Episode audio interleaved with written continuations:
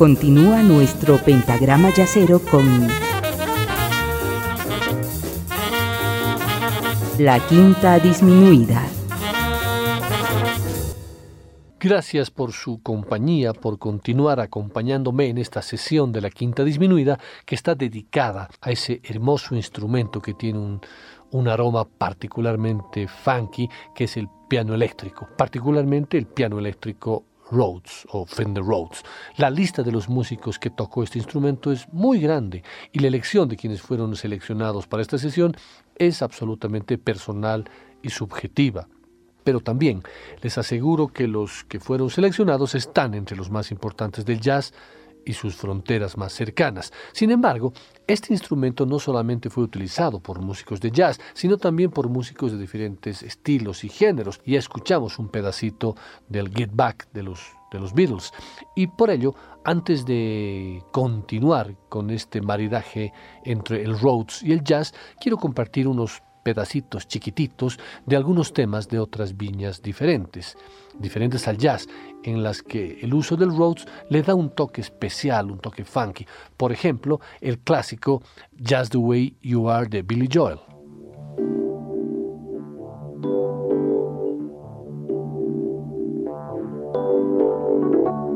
Don't go changing to try and please El conocido Ship del álbum Animals de Pink Floyd.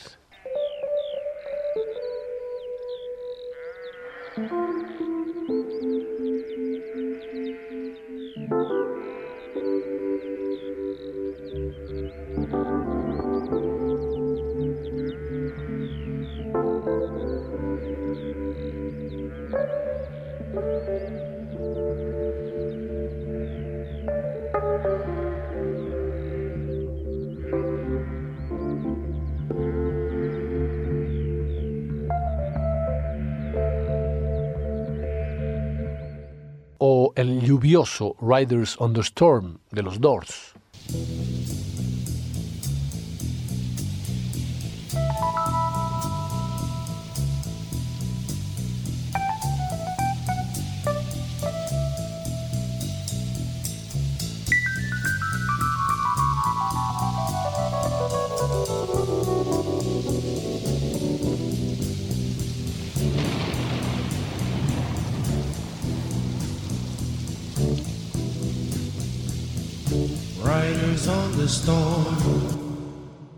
También el solo de teclado de Rhodes en el rockcito pop de Peter Frampton, Baby I Love You Way.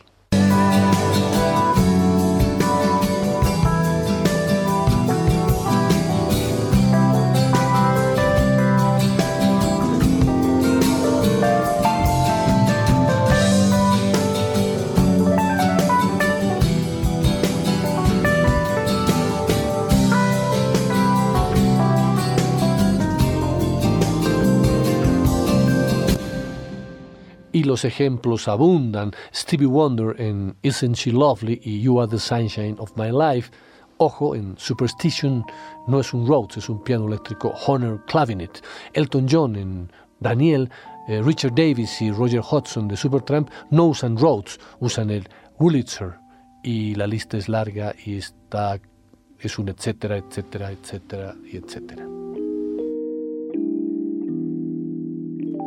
Volveremos mejor a nuestros viñedos yaceros y vamos a escuchar al pianista y compositor Hampton House, nacido en Los Ángeles en 1928 y fallecido en 1977, que tocó y grabó con Dexter Gordon y Warden Grail en 1947 y después lo haría con Charlie Parker, Red Norvo y Shorty Rogers. En 1952 forma un cuarteto con Art Pepper y en el 54 con el contrabajista Red Mitchell en 1957 graba con Charles Mingus.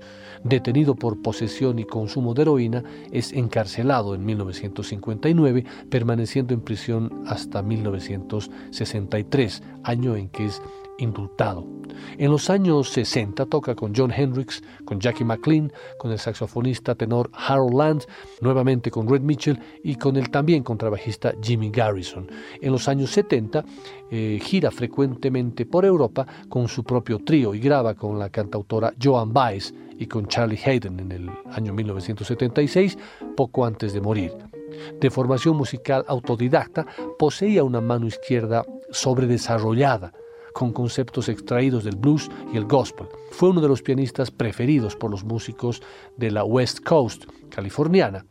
Ahora lo vamos a escuchar en una grabación del año 1973 en su álbum Playing in the Park, domesticando un Rhodes en el tema Pink Peaches.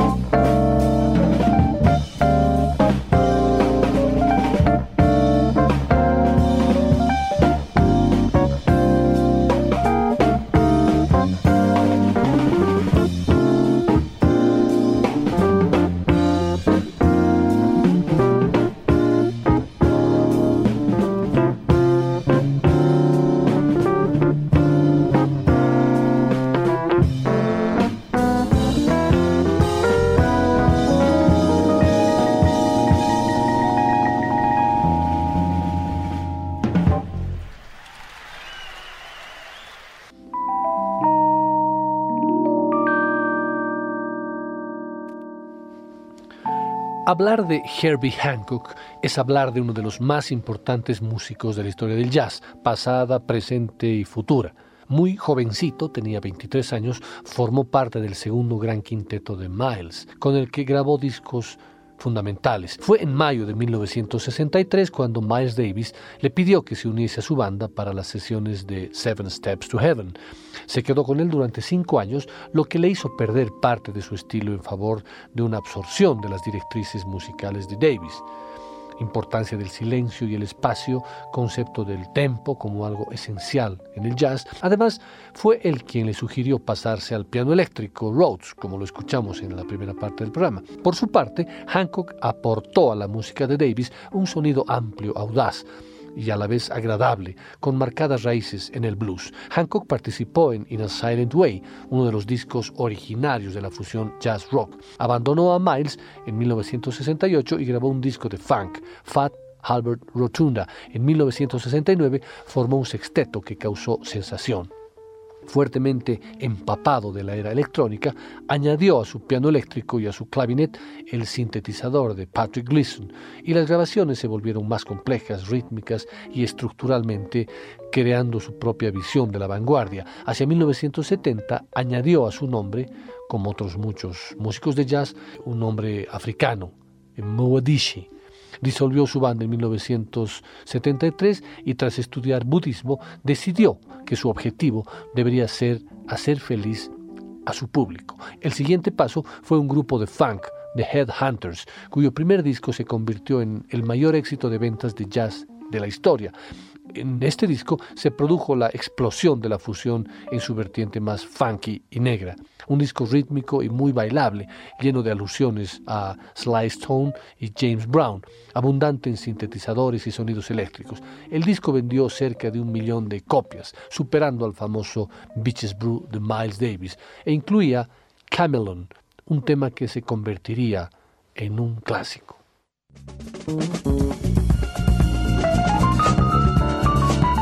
Música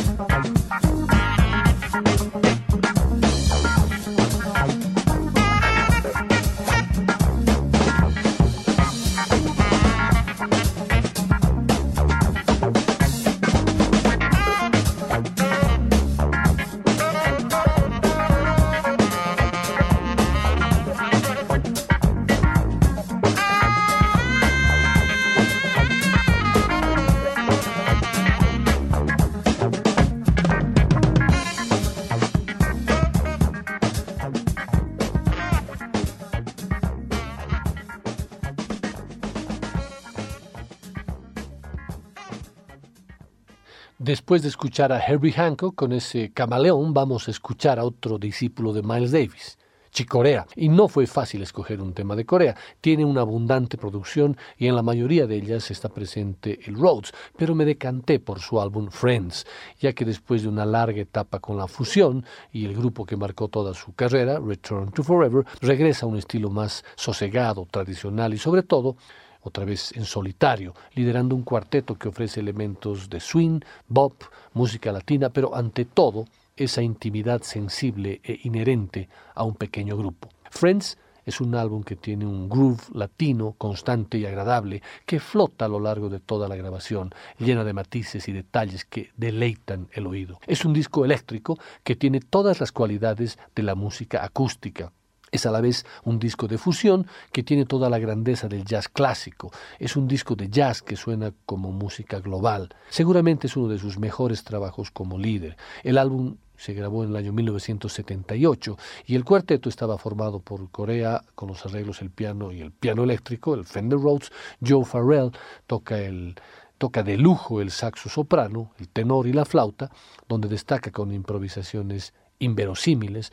Eddie Gómez está brillante con su contrabajo, con una interpretación muy rica y completa, y el baterista Steve Gadd aporta una energía creativa y constante durante toda la grabación. La interacción entre Corea y la banda es impecable. Hay algo en el liderazgo del músico de Massachusetts acerca de sus cualidades que hace florecer lo mejor de los músicos de sus grupos, haciendo que cada miembro del cuarteto contribuya de forma decisiva al resultado final.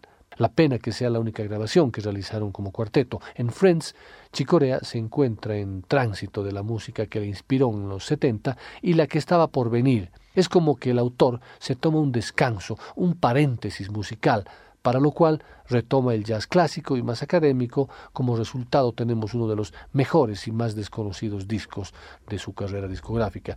Y por supuesto, para mí, uno en los que el sonido del Rhodes es único desde las primeras notas.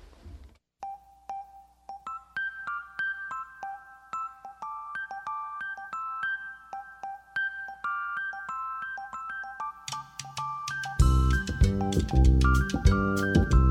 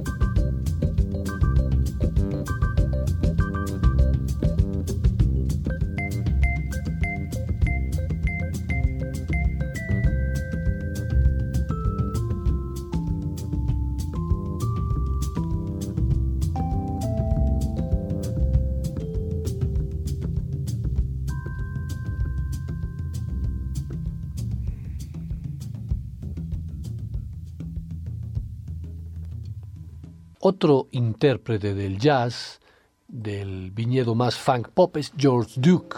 La carrera de Duke es muy amplia. Empezó a trabajar en los años 60 con un trío de jazz, luego trabajó con Dizzy Gillespie y Kenny Dorham. A finales de los años 60 entró en la banda de Don Ellis y grabó con Jean-Luc Ponty. Por medio de este conoció a Frank Zappa y entró en los Mothers of Invention en 1970. Dejó el grupo después de de la filmación de 200 moteles y entró en la banda de Cannonball Adderley. En 1973 volvió al grupo de Zappa hasta el 75, al tiempo que lanzaba su carrera como solista. con el tiempo fue moviéndose desde el jazz a la fusión, al pop y al funk. Formó un exitoso dúo funky con Stanley Clark y se dedicó a producir a músicos como Miles Davis y otros. Escuchemos a George Duke tocando el Fender Rhodes, el piano eléctrico, en el tema Back to Where We Never Left.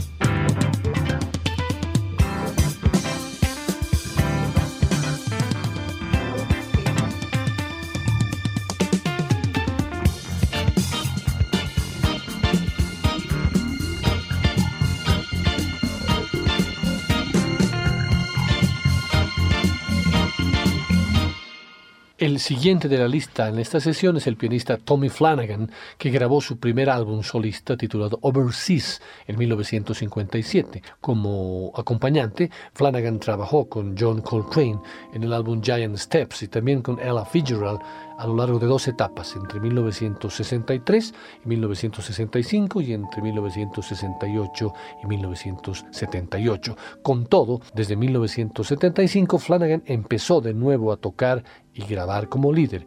Continuó, no obstante, trabajando con otros músicos, formando entre otros proyectos un trío con Tal Farlow y Red Mitchell, y el estilo de Flanagan era al mismo tiempo modesto y excepcionalmente musical. Manifestaba muchas de las más importantes cualidades asociadas con el jazz, swing, sofisticación armónica, invención melódica, sentido del blues y humor. Flanagan apareció en gran cantidad de discos innovadores.